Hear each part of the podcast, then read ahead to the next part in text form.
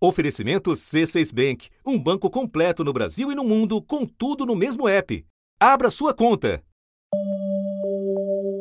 Completaram-se três meses da criminosa invasão da sede desta Suprema Corte, ocorrida em 8 de janeiro de 2023, o dia da infâmia, em que este belíssimo prédio histórico, patrimônio do povo brasileiro e da humanidade, fruto da inspiração de Niemeyer, foi vandalizado. Esta data, repito, 8 de janeiro, há de ser relembrada sempre para que nunca mais se repita. A ministra Rosa Weber, presidente do STF, marcou o início da primeira etapa de um julgamento histórico. Também, no próximo e mesmo dia 18 de abril, quando, repito, se completarão 100 dias do ataque, terá início o julgamento por esta Suprema Corte das 100 primeiras denúncias oferecidas pelo Ministério Público e nos dias seguintes, novos processos serão paulatinamente incluídos, uma vez que já liberados todos pelo ministro Alexandre de Moraes. Os denunciados fazem parte de um grupo muito maior. São os primeiros 100 entre os 1.390 denunciados pela Procuradoria-Geral da República por atentar contra a democracia brasileira. As denúncias envolvem crimes como associação criminosa, abolição violenta do Estado Democrático de Direito, golpe de Estado, ameaça, perseguição, incitação ao crime, dano qualificado e deterioração de patrimônio tombado. Caso as acusações sejam aceitas pelos ministros do Supremo, os denunciados vão virar réus e responder criminalmente pelos ataques às sedes dos três poderes. A partir daí haverá coleta de provas e depoimentos de testemunhas de defesa e acusação. Depois, o STF ainda terá de julgar se condena ou absolve os acusados. É a primeira etapa de um longo processo que pode atingir golpistas de toda espécie. Polícia Federal ouviu 81 militares sobre os atos golpistas do dia 8 de janeiro. O ex-ministro da Justiça do governo Bolsonaro, Anderson Torres, está preso em Brasília. A prisão preventiva de Anderson Torres foi um pedido da Polícia Federal. Alexandre de Moraes afirmou que a conduta de Torres foi conivente e omissa em relação aos atos golpistas. Alexandre de Moraes acabou de dar um prazo de 10 dias para que a Polícia Federal tome a oitiva, ou seja, um depoimento do presidente Jair Bolsonaro. Vamos lembrar que dois dias depois dos atos golpistas, o ex-presidente publicou nas suas redes sociais uma postagem que foi vista como algo que estimulava aquilo que aconteceu em Brasília no dia 8 de janeiro. Da redação do G1, eu sou Júlia do e o assunto hoje é o início do julgamento dos atos golpistas no STF. Quem são os denunciados que podem virar réus e qual a importância do processo para o país. Neste episódio, eu converso com Mariana Muniz, repórter do jornal o Globo em Brasília, e em seguida eu falo com Rubens Gleiser, professor da FGV Direito em São Paulo e autor do livro Catimba Constitucional, sobre a história recente do Supremo. Terça-feira, 18 de abril.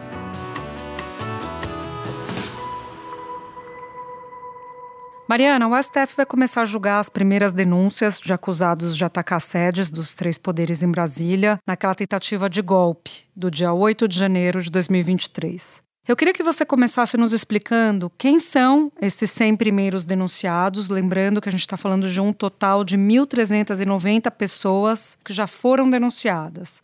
Essas pessoas estão presas, Quais crimes elas são acusadas de ter cometido? Por que começar por elas? Júlia, exatamente é isso, né? São 100 pessoas que vão começar a ser julgadas agora pelo Supremo.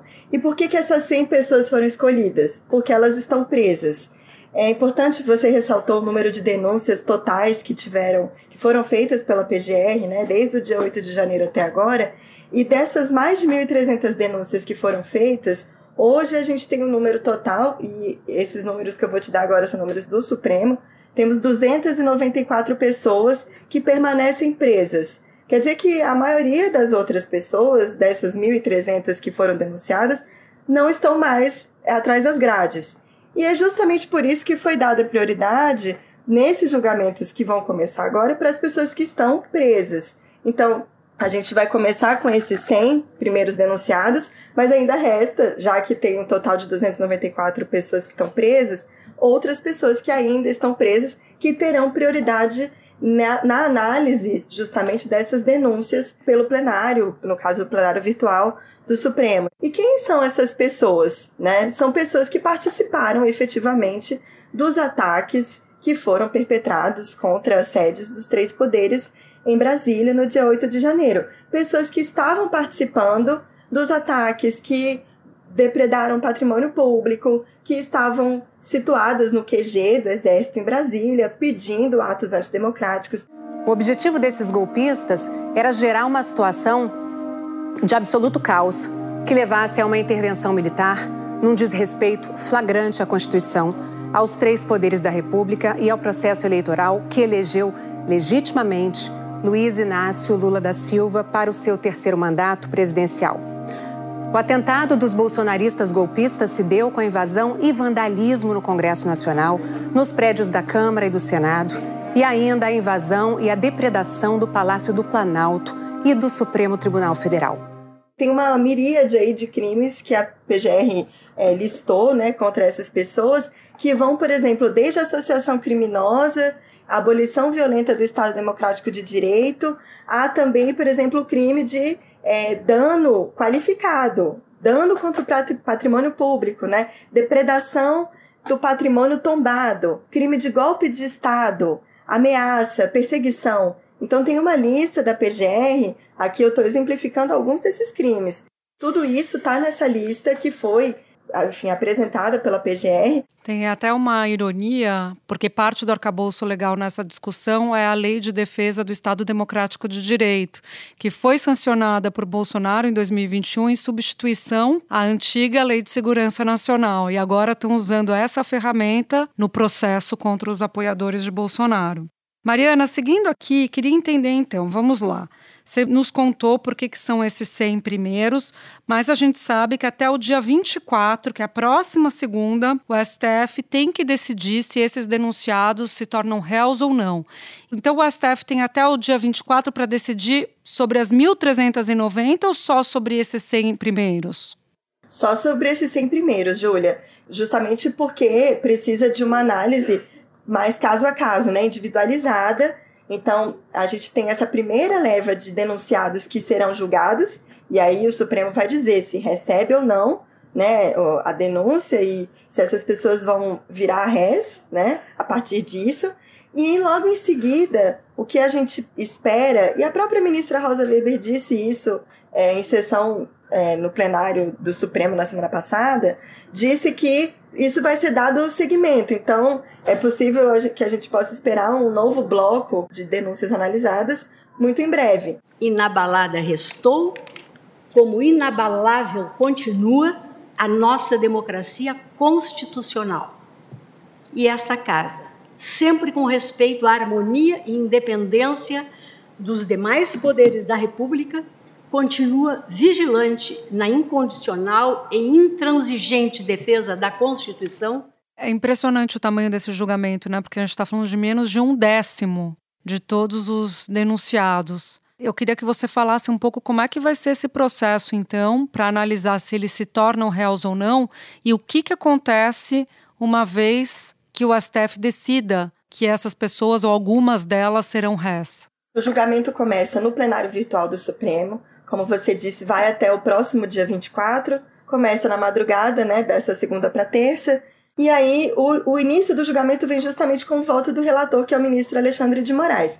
Existe a expectativa de que ele apresente 100 votos individuais, né? Então, 100 votos, 100 emendas, né? 100 fundamentações diferentes para cada uma dessas pessoas que é, foi denunciada pela PGR. Depois da apresentação do voto do ministro, ainda tem uma outra fase que é justamente a análise dos outros ministros do posicionamento que foi apresentado pelo relator. Existe uma expectativa no tribunal de que o ministro ele concorde com as denúncias que foram oferecidas pela PGR e torne essas, pelo menos no caso dessas 100 primeiras, né, que a gente está falando de apuração do momento, mas com relação a essas 100 primeiras, que essas denúncias sejam recebidas e que essas pessoas virem réis.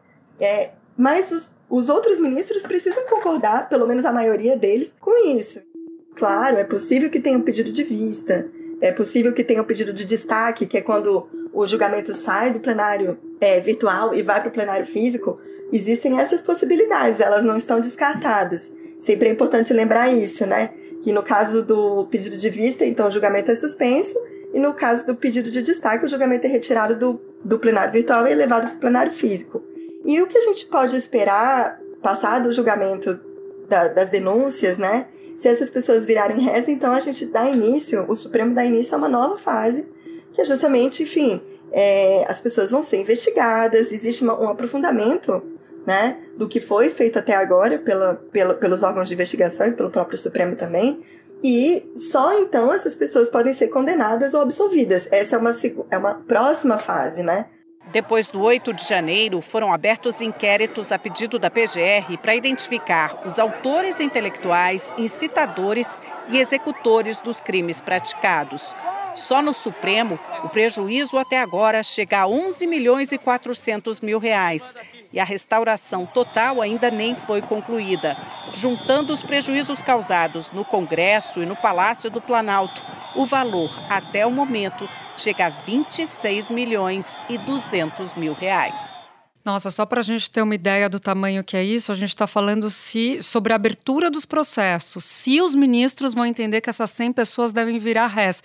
Depois, tem toda a instrução, pelo que a Mariana está nos falando, que são as oitivas, a produção de provas, quer dizer, tem todo um longo caminho por aí para se chegar ao julgamento lá na frente para ver se são culpadas ou não. E aí é essa discussão que eu queria pegar para te perguntar, Mariana, porque muita gente está dizendo que pelo direito penal você tem que individualizar as condutas, as penas, etc. São 1.390 pessoas que estão sendo denunciadas. Como que o judiciário está lidando com isso? Que é uma crítica feita, por exemplo, pela Defensoria Pública, que está defendendo parte dos acusados. Júlia, é, é, curioso porque é isso, é, realmente é um volume muito grande de ações e de pessoas que foram denunciadas. E acho que o judiciário talvez se veja com num dilema. Eu, será que eu julgo isso da forma mais célere possível? E assim eu consigo dar uma efetividade né, na prestação jurisdicional, quer dizer, eu consigo de fato avançar né, com esses julgamentos e dar uma resposta à sociedade que viu o que aconteceu no dia 8 de janeiro. Então, eu priorizo isso ou eu priorizo, por exemplo, levar este caso, estes casos todos para o plenário físico ou quando se fala na individualização das condutas, é, quer dizer, vou fazer cada denúncia a miúde sobre cada uma dessas pessoas, acho que se vê realmente numa situação complexa, é difícil. Então, por exemplo, houve, você mencionou a defensoria, houve críticas públicas ao fato do julgamento acontecer no, no plenário virtual. Foi um instrumento que o Supremo encontrou para dar bastante celeridade ao seu trabalho, né? Imagine que em 2014, quando teve o julgamento do mensalão, eram 40 réus e o Supremo levou dois anos. Né? Começou em 2014 e o Supremo levou dois anos para julgar tudo isso, que era julgado pelo plenário físico, em sessões presenciais. Então, existe realmente uma, um, um, equilíbrio que precisa ser feito entre, essas, essas, entre esses dois fatores, né? É, com relação à individualização das condutas, o ministro Alexandre de Moraes já falou diversas vezes em manifestações públicas que ele deu que as condutas estão sim sendo individualizadas. Agora, as pessoas estavam no mesmo lugar, fazendo as mesmas coisas. Estavam na Praça dos Três Poderes, depredando, destruindo, atacando, ou estavam no QG pedindo intervenção militar, o fim do Estado Democrático de Direito. Então, elas não estavam fazendo coisas muito diferentes. É difícil você falar em individualização total das condutas como enquanto um grupo, essas pessoas estavam agindo em prol de um objetivo em comum. Mariana, você que cobre também o judiciário, queria que você nos contasse um pouco os bastidores de como as equipes que vão lidar com isso, especificamente a do gabinete do ministro Alexandre de Moraes, mas também a do Dr. Carlos Frederico, que é o subprocurador que está tocando o caso, como que elas foram incrementadas para lidar com esse volume inédito de informação? Júlia, certamente, enfim, isso foi o que a gente, é o que a gente sabe é, aqui no Supremo e também na PGR, que houve uma, um incremento na jornada de trabalho, na carga de trabalho, o ministro Alexandre se empenhando para tentar resolver, enfim, dar essas respostas. Lá na PGR a mesma coisa, praticamente uma força-tarefa, usando essa expressão que ficou muito comum aí num outro momento que a gente teve, talvez aí da Lava Jato. Mas uma força-tarefa justamente para que isso pudesse caminhar e para que as coisas pudessem evoluir de uma forma que não houvesse supressão de direitos das pessoas, que essas garantias né, constitucionais fossem respeitadas, mas que também não ficasse sem resposta diante da gravidade do que aconteceu. É, o ministro Alexandre, mesmo, pessoalmente, foi com a ministra Rosa, ah, por exemplo, na semana passada, no complexo penitenciário da Papuda, conversou com as pessoas que estão presas ainda. Eu quero só lembrar de uma questão. Vamos falar de comida, da comida servida, que foi uma reclamação e que nós fomos apurar, nós tivemos lá por meio da ouvidoria. Nós fomos olhar de quanto das reclamações dos contratos. E nós achamos um contra o contrato aqui e tem uma questão interessante. O preço médio, o valor médio por unidade da refeição que é contratada é, no Centro de Detenção Provisório, CDP, na Penitenciária 2 do Distrito Federal, PDF 2, é de 90 centavos. Sabe quem que assinou esse contrato? O antigo secretário de Estado de Segurança Pública do Distrito Federal, o senhor Anderson Torres. Quer dizer, estão buscando também uma, uma resposta que não seja injusta para essas pessoas que, tanto para essas que permanecem presas preventivamente, mas para as outras que já foram denunciadas e que terão suas denúncias analisadas. Bom, Mariana, eu sempre brinco com o Otávio Guedes, comentarista da Globo News, nos jornais da casa, se a gente se arrisca em placar quando a gente está falando do Supremo. Nesse caso, são dez ministros julgando, porque o Lewandowski acabou de se aposentar, Daria para a gente dizer que o placar vai ser 8 a 2, considerando os dois votos contra a abertura das ações penais dos ministros que foram indicados por Bolsonaro, André Mendonça e Nunes Marques? Júlia, eu diria que é um bom chute. É uma, é uma boa expectativa de placar. Um 8 a 2 eu acho que não seria. Acho que é uma expectativa não só nossa, mas também dentro do Supremo de que esse seja, de que essa seja a votação, considerando que estamos com 10 ministros, né? Em vez dos 11 tradicionalmente aí que nós temos. Então acho que é uma boa aposta. Se eu pudesse apostar, eu diria 8 a 2. então tá bom, depois a gente se encontra de novo para ver se estávamos certas na avaliação. Vamos esperar o placar. Agradeço demais sua presença aqui com a gente no assunto e até a próxima. Muito obrigada. Espera um pouquinho que eu já volto para falar com o Rubens Gleiser. Com o C6 Bank, você está no topo da experiência que um banco pode te oferecer. Você tem tudo para sua vida financeira no mesmo app, no Brasil e no mundo todo. A primeira conta global do país e atendimento personalizado, além de uma plataforma de investimentos em real e dólar com produtos exclusivos oferecidos pelo C6 em parceria com o JP Morgan Asset Management. Quer aproveitar hoje o que os outros bancos só vão oferecer amanhã? Conheça o C6 Bank. Tá esperando o quê? C6 Bank. Professor, o julgamento que começa nesta terça-feira é o primeiro passo do que deve ser um longo processo de responsabilização sobre os atos golpistas do dia 8 de janeiro. Queria que o senhor falasse um pouco para a gente sobre o ineditismo desse julgamento. Bom, Júlio, o ineditismo desse julgamento se dá pela escala e pela relevância e pelo momento histórico. A conjuntura atual, o STF está fragilizado como nunca politicamente. Depois de 10 anos de crise política em que o STF arbitrou todas as decisões políticas relevantes, se aproximou da população e com isso teve um desgaste natural da sua reputação, ele passou pelos últimos quatro anos sendo o alvo principal do governo Bolsonaro. Eu fui do tempo que decisão do Supremo não se discute, se cumpre. Eu fui desse tempo. Não sou mais.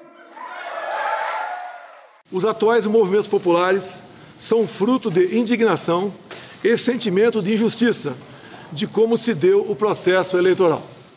O Brasil está pronto para dar um salto. E o que dar. aconteceu? Aconteceu. Vamos roubar. Nada está perdido. E com isso, ele se encontra numa situação de profunda fragilidade, já que muito da autoridade e a força de um tribunal vem da sua reputação. Então ele chega nesse momento crucial, absolutamente desgastado, com a reputação esgarçada, em parte pelos ataques e em parte pelos seus próprios vícios, seus próprios defeitos, largamente conhecidos também. Que nós vamos presenciar a partir de, do dia 18 é um julgamento de 100, da primeira leva de 100 pessoas investigadas pelas suas condutas, com 100 uh, inquéritos diferentes, a individualização de conduta, e isso é histórico não só pela magnitude dos ataques e do que eles significaram, uh, sobre a solidez e o risco que encontra a nossa democracia, mas também sobre a conduta do tribunal. Como que ele vai se comportar e fugir das convenções jurídicas, das expectativas, do que é previsível, para tentar estabelecer um efeito simbólico e prático e um recado claro para tentar deter uh, um golpismo que ainda se faz presente e que pode ser inclusive uma agenda política dos próximos anos. Então, a resposta, a sua qualidade e o seu tom vai ser uma peça-chave da relação desse, do movimento golpista, que é amplo, com financiamento, inclusive, perante o regime democrático. E como muitos políticos e muitos agentes que se posicionaram a favor do golpismo e vão se, se veem como é, beneficiados desse movimento, vão agir a partir de agora também. Professor, você mencionava o fato de o STF, nos últimos 10 anos, participar das questões políticas nacionais. É uma corte constitucional e, nos últimos 10 anos, passou a ter como foco também questões criminais. Você pode nos explicar um pouco isso? Se nós olharmos a atuação das cortes constitucionais no mundo, a parte, a atuação penal, o julgamento penal, ou não existe, ou ele é mínimo. O que nós temos aqui no Brasil é uma conjugação de dois fatores, um institucional e um cultural. Na dimensão institucional, nós temos uma regra de foro privilegiado bastante ampla. Mas, além disso, nós temos um grau de delinquência do corpo político que é inusitado também. E para juntar, não basta só ter você ter esse alto grau de delinquência e essa competência para julgar, você teve um Ministério Público Federal que, entre 2010 até 2018 vinha num crescente fortalecimento, que ganhou poder, notoriedade, status, e com isso também, inclusive, orçamento, por uma atuação muito forte. Ministério Público Federal, ah, no mensalão, durante a Lava Jato, ah, se notabilizou ali como uma instituição em pé de igualdade com muitas outras. Ah, no nosso caso, o conflito de separação de poderes ele se dá essencialmente nas questões penais. Uh, Delcídio do Amaral, Eduardo Cunha, Aécio Neves uh, e, e, por aí vai. Né? Uh, temos aí um longo histórico de casos em que o STF eh, passou a ser odiado pela classe política e também temido pelas questões penais e é muito singular da nossa situação eh, em relação a outros países. Sem dúvida nenhuma. Queria voltar então para o julgamento específico sobre o qual a gente está falando, e eu queria te perguntar sobre a discussão dele ser no plenário virtual. Primeiro que você nos explicasse a diferença do plenário virtual para o plenário presencial e por que a escolha desse julgamento específico ser pelo virtual.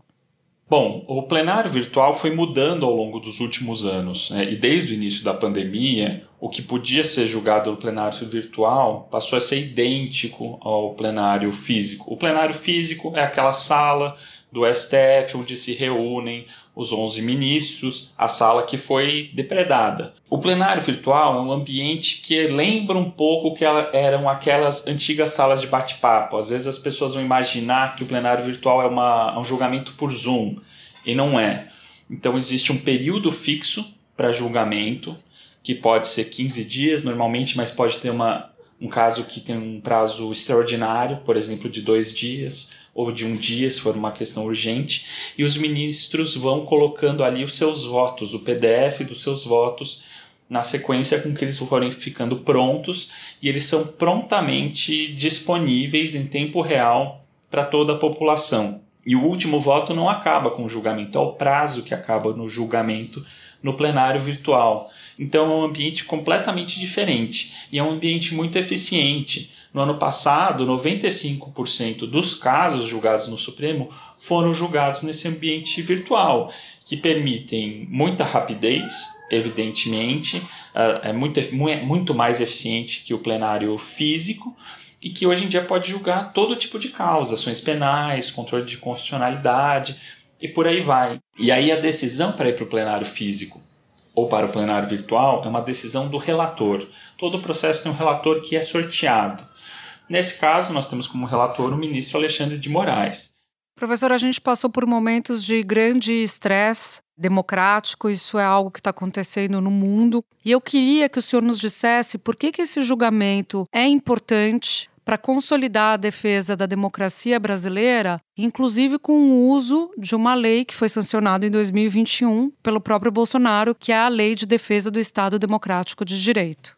Eu acho, Júlia, que o contexto que nós temos global de crise democrática, em parte ele é devido por uma ampla desconfiança da população pelo sistema representativo, pelas, pelos órgãos e entidades de representação a PF ouviu integrantes das Forças Armadas e do Gabinete de Segurança Institucional da Presidência, o GSI. A PF investiga eventuais crimes cometidos por militares na invasão dos prédios públicos por radicais bolsonaristas em janeiro. Durante a investigação, policiais militares já tinham indicado a omissão e até a possível participação de integrantes do Exército e do GSI nos atos. Um dos presos é o coronel Jorge Eduardo Naime Barreto, que era o chefe do Departamento Operacional da PM do DF e subordinado ao então secretário de Segurança do Distrito Federal, Anderson Torres, que está preso. Outros três militares foram presos temporariamente hoje. A prisão é válida inicialmente por cinco dias. Um deles é o major da PM, Flávio Silvestre de Alencar, que aparece nessas imagens feitas pela Polícia Judicial do Supremo Tribunal Federal. É possível ver quando ele desce do carro e se dirige a um grupo da tropa de choque, como quem dá uma ordem. Imediatamente os policiais entram nos carros e começam a deixar o local. Se você soma isso uma intensa polarização política, você começa a preparar um certo caldo onde a convivência pacífica fica muito difícil. O Estado Democrático de Direito foi a solução de ponta que a humanidade conseguiu criar para resolver pacificamente esses conflitos. Mas para ela funcionar é preciso ter uma certa adesão de uh, confiar nas instituições, de abrir mão da sua vontade, de entender que existe um espaço da civilidade, que o espaço público é diferente do espaço privado. Para essa para esse mecanismo funcionar bem, é preciso a gente aderir voluntariamente a ele e ter vários grupos da sociedade dispostos a defendê-lo. O que nós viemos é numa crescente de desconfiança desse sistema, de ataque a esse sistema e de vários grupos abrindo mão de defendê-lo, enquanto alguns grupos se dispõem a atacá-lo. O caso brasileiro pode ser o grande símbolo da retomada em prol desse pacto civilizatório. Então, o, o espaço brasileiro pode ser um exemplo para o mundo sobre a intolerância a esse golpismo, que não há espaço no Estado Democrático de Direito para quem quer acabar com o jogo. Não dá para ter aceitação com quem quer derrubar o regime democrático. Tá ótimo, professor. Agradeço demais a sua presença aqui com a gente no assunto e até uma próxima. Eu que agradeço. Um abraço a todos os ouvintes. Este foi o assunto podcast diário disponível no G1, no Globoplay, no YouTube ou na sua plataforma de áudio preferida. Vale a pena seguir o podcast na Amazon ou no Spotify, assinar no Apple Podcasts, se inscrever no Google Podcasts, no Castbox ou no YouTube e favoritar na Deezer. Assim você recebe uma notificação sempre que tiver um novo episódio. Comigo na equipe do assunto estão Mônica Mariotti, Amanda Polato, Thiago Aguiar, Gabriel de Campos, Luiz Felipe Silva, Thiago Kazuroski, Etos Kleiter e Nayara Fernandes. Eu sou Júlia do e fico por aqui. Até o próximo assunto.